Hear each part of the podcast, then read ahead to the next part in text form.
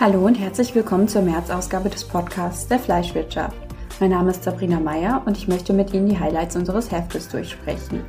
Unsere Themen sind dieses Mal sehr futuristisch. Zunächst möchte ich Sie auf den Schwerpunkt Clean Meat aufmerksam machen. Zur Akzeptanz des Laborfleischs führe ich auch ein Kurzinterview mit Dr. Windhorst von der Tierärztlichen Hochschule Hannover. Als nächstes wagen wir einen weiteren Blick in die Zukunft mit unserem Special Future Tech.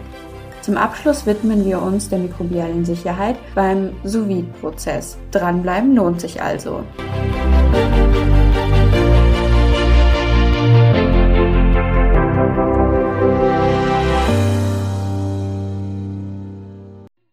Clean Meat, Laborfleisch, Cultured Meat, Zellfleisch, wie auch immer Sie es benennen mögen, gilt vielfach als Lösung aller Probleme der vermeintlich industriellen Landwirtschaft und Fleischproduktion. In der Fleischwirtschaft hatten wir schon viele Beiträge, die sich diesem Thema gewidmet haben. In dieser Ausgabe geht Dr. Hans-Wilhelm Windhorst in seinem Artikel auf den asiatischen Markt ein mit der Zielfrage Liegt die Zukunft alternativer Proteine in Asien? Asien kristallisiert sich als Hotspot in der Entwicklung von Fleischalternativen heraus. Nicht nur entwickelt sich hier der Fleischkonsum dynamisch, sondern auch die Gründung der Start-ups in der Szene der Fleischalternativen. Zudem gibt es in den asiatischen Ländern eine lange Tradition der pflanzlichen Proteine. Die Fokussierung auf lokale Verzehrs- und Geschmacksgewohnheiten kann hier also der Akzeptanz helfen. Gleichzeitig stellen Ernährungssicherung und Lebensmittelsicherheit die beiden entscheidenden Herausforderungen dar. Angesichts der schnell steigenden Bevölkerung, vor allem in Süd- und Südostasien, und der wachsenden Nachfrage nach Fleisch und Fleischprodukten lässt sich die Ernährungssicherung mit konventionellen Produktionsformen nicht erreichen. In der alternativen Erzeugung von Proteinen wird eine Möglichkeit gesehen, die sich abzeichnende Deckungslücke zu füllen zumindest aber zu verkleinern. Dies erklärt, weshalb zahlreiche Startups gegründet wurden, die entweder alternative Proteine aus Zellkulturen oder auf Pflanzenbasis erzeugen wollen. Während sich die Gewinnung von Fleisch aus Zellkulturen, sieht man von den israelischen Startups ab, noch in einer sehr frühen Entwicklung befindet, ist die Erzeugung von Fleischersatzprodukten auf Pflanzenbasis deutlich weiter fortgeschritten. Dennoch zeigt sich die Offenheit der asiatischen Länder für Zellkulturen deutlich. Am 1. Dezember 2020 teilte das Start-up Eat Just mit, dass es von der Regierung Singapurs die Zulassung für den Verkauf von Chicken Bites erhalten hat, die aus Zellkulturen hergestellt werden. Es ist das erste Unternehmen weltweit, das eine Erlaubnis für ein solches Produkt erhalten hat. Die Entscheidung könnte dazu führen, dass auch andere Startups in den USA, England, Holland oder Israel eine solche Zulassung beantragen werden, um nicht ins Hintertreffen zu geraten. Ich habe Herrn Dr. Hans-Wilhelm Windhorst zum Gespräch eingeladen. Dr. Windhorst ist emeritierter Professor der Universität Wächter und Gastprofessor an der Stiftung Tierärztliche Hochschule Hannover. An der Hochschule ist nun eine Umfrage zu künstlichem Fleisch gestartet. Das Ziel der Studie ist es, Meinungen von Konsumenten zu dieser neuen Biotechnologie abzufragen und ihre Vorlieben und oder Abneigungen zu erheben. Herzlich willkommen, Herr Windhorst. Schön, dass Sie Zeit für uns gefunden haben und mit uns über die kürzlich gestartete Umfrage reden wollen, an der Sie beteiligt sind. Wollen Sie diese uns kurz und knapp vorstellen? Ja, gerne. Äh, Im Gegensatz zu Fleisch- und äh, Eiersatzprodukten, die ja schon länger im Markt sind und äh, von denen wir auch Rückmeldungen haben hinsichtlich des Konsumverhaltens, was für die potenziellen Konsumenten eine Rolle spielt, wissen wir über Fleisch aus Zeltkulturen gar nichts bisher, weil sie ja auch noch nicht im Markt sind. Und das hat eine französische Forschergruppe äh, unter dem Professor Oquette veranlasst, eine äh, weltweite Befragung zu starten, in EU-Ländern, aber auch in anderen Ländern wie äh, Saudi-Arabien, Brasilien, Indien, China und Südafrika, um äh, Konsumenten zu befragen, unter welchen Bedingungen sie bereit wären, solches Fleisch zu kaufen, wie viel höhere Preise sie gegebenenfalls bereit wären zu zahlen.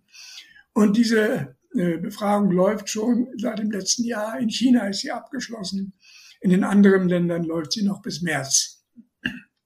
Das klingt auf jeden Fall spannend. Sie beschäftigen sich ja auch viel mit den Veränderungen und den Potenzialen des Fleischmarkts.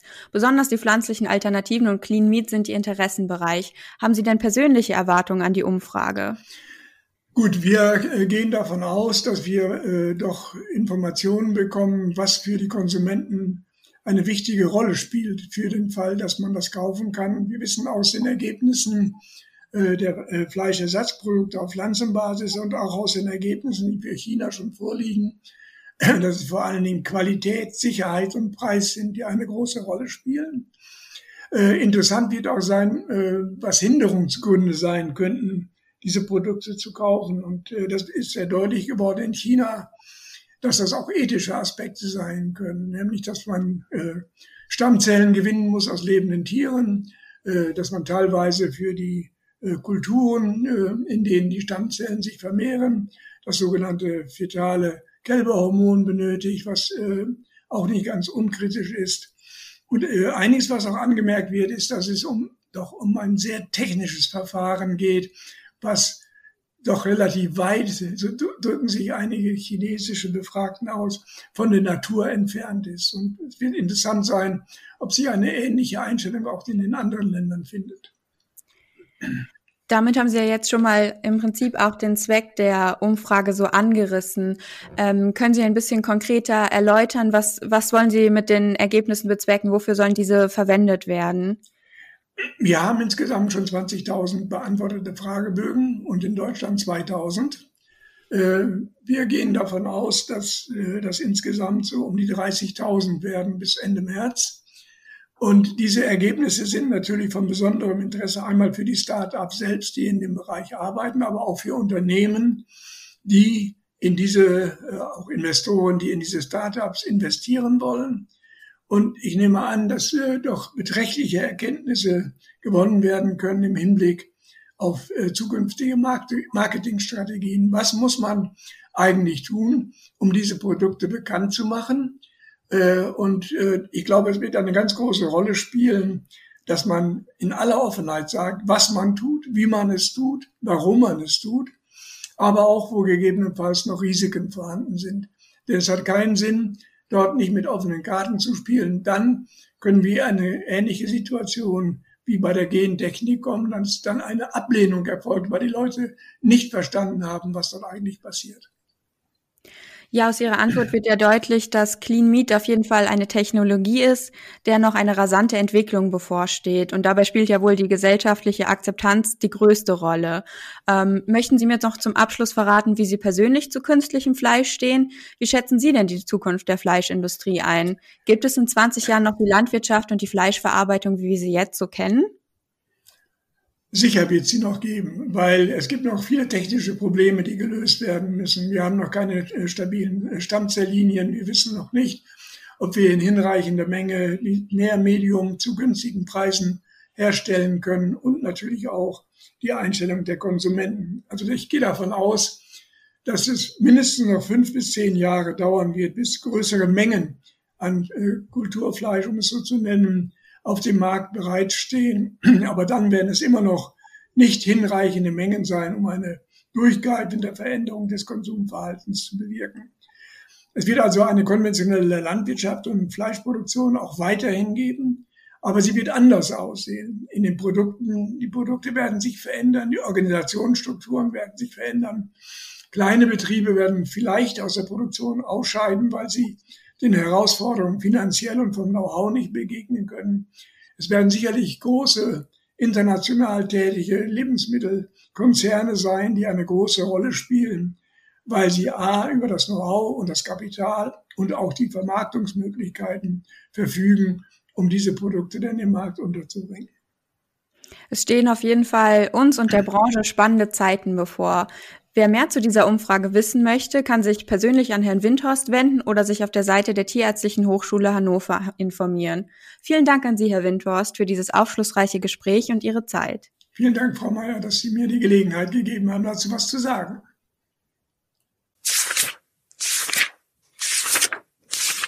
Unser nächster Themenschwerpunkt richtet auch den Blick in die Zukunft und weist uns auf futuristische Technologien hin. Nach unserem Spezial Future Meet im Januar widmet sich das Spezial in der März-Ausgabe der Future of Technology. Technik soll nicht nur uns, sondern auch die Branche Schritt für Schritt zu neuen Ufern bringen. Die Sonderseiten betrachten die vielschichtigen Richtungen der technologischen Zukunft und zeigen anhand von Beispielen, mit welchen Lösungen für die Fleisch- und Wurstbranche Produzenten sowie ihre Partner in den Zulieferindustrien den aktuellen Herausforderungen begegnen. 2006 begann die NASA ihre Forschung zu 3D-gedruckten Lebensmitteln. Bis 2030 will jedes dritte Unternehmen laut einer Umfrage die Technologie einsetzen. Ein Interview mit Dr. Volker Heinz, Leiter des Deutschen Instituts für Lebensmitteltechnik in Quakenbrück, schlüsselt jedoch auf, dass derzeit noch keine industrielle Anwendung von Lebensmitteln in Form des 3D-Drucks möglich ist. Verpackungen, besonders in Bezug auf die Nachhaltigkeit, stellen eine besondere Herausforderung der Fleischbranche dar und werden auch in den kommenden Jahren ein Themenschwerpunkt bleiben. Gleichzeitig schreitet die Automatisierung der Branche voran. Wie kann der Kollege Roboter die anderen Mitarbeiter unterstützen? So zeigt Future Tech als Spezial der Fleischwirtschaft, dass die Future of Technology sich oft über Jahre und Jahrzehnte aus Bestehendem weiterentwickelt und nur manchmal disruptiv daherkommt. Vom handbetriebenen Wiegeapparat bis zum vollautomatischen Vakuumkutter, von der Zettelwirtschaft bis zur Digitalisierung oder vom Pergamentpapier bis zur Tiefziehmaschine. Rund um die Produktion von Fleisch und Wurst entwickeln sich neue Technologien neu oder zum Teil rasant weiter. Wir werden Ihnen auch in Zukunft weitere Einblicke in Future Tech gewähren. Wir möchten dem Thema in einem Digital Talk, über den wir noch rechtzeitig informieren, in Theorie und Praxis auf den Grund gehen. Im Bereich der Forschung und Entwicklung widmen wir uns in einem Beitrag dem sous prozess Unter sous versteht man das Verfahren zum langsamen Garen von vakuumverpackten Nahrungsmitteln bei niedrigen Temperaturen. Vorteile des Vakuumgarens sind, neben sensorischen Aspekten, vor allem die Möglichkeit, mehrere Fleischportionen gleichzeitig auf den Punkt zubereiten und servieren zu können. Diese Methode des Kochens bzw. Garens hat sich in den letzten Jahren immer größerer Beliebtheit erfreut. Bedenken bleiben hier hinsichtlich der mikrobiellen Sicherheit. Professor Dr. Manfred Gareis vom Lehrstuhl für Lebensmittelsicherheit an der Ludwigs-Maximilians-Universität München hat diese untersucht.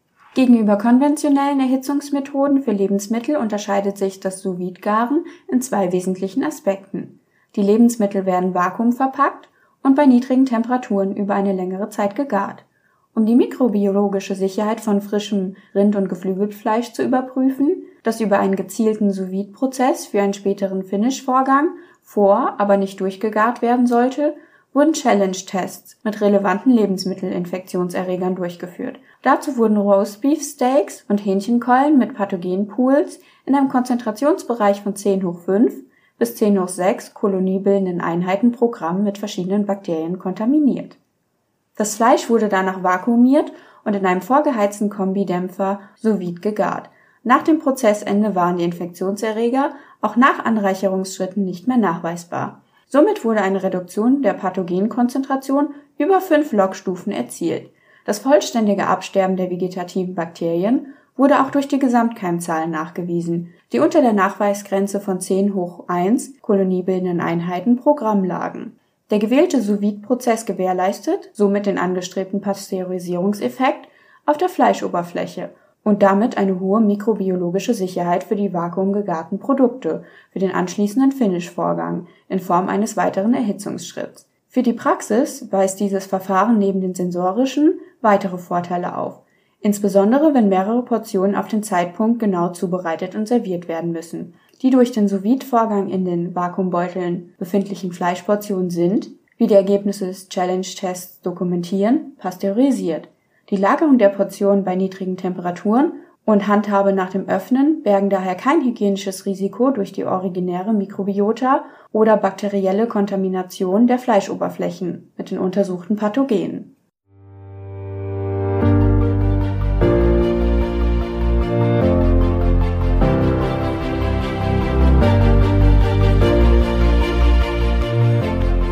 Ich bedanke mich fürs Reinhören. Zum Abschluss möchte ich Sie noch darauf aufmerksam machen, dass wir unsere deutsche und englische Website relaunched haben. Seit dem 15. März erstrahlen die Sites in neuem Glanz. Hier können Sie tagesaktuelle Nachrichten global und national aus Industrie und Handwerk lesen sowie viele verschiedene Newsletter abonnieren, um auf dem Laufenden zu bleiben. Schauen Sie doch auch hier einfach mal vorbei. Der nächste Podcast zur Aprilausgabe der Fleischwirtschaft erscheint pünktlich zum Erscheinungstermin am 15.04. Im April stehen folgende Schwerpunkte im Fokus – das Pökeln, Tumbeln und die Schinkenproduktion, Logistikprozesse und die Verpackungstechnik. Reinhören lohnt sich.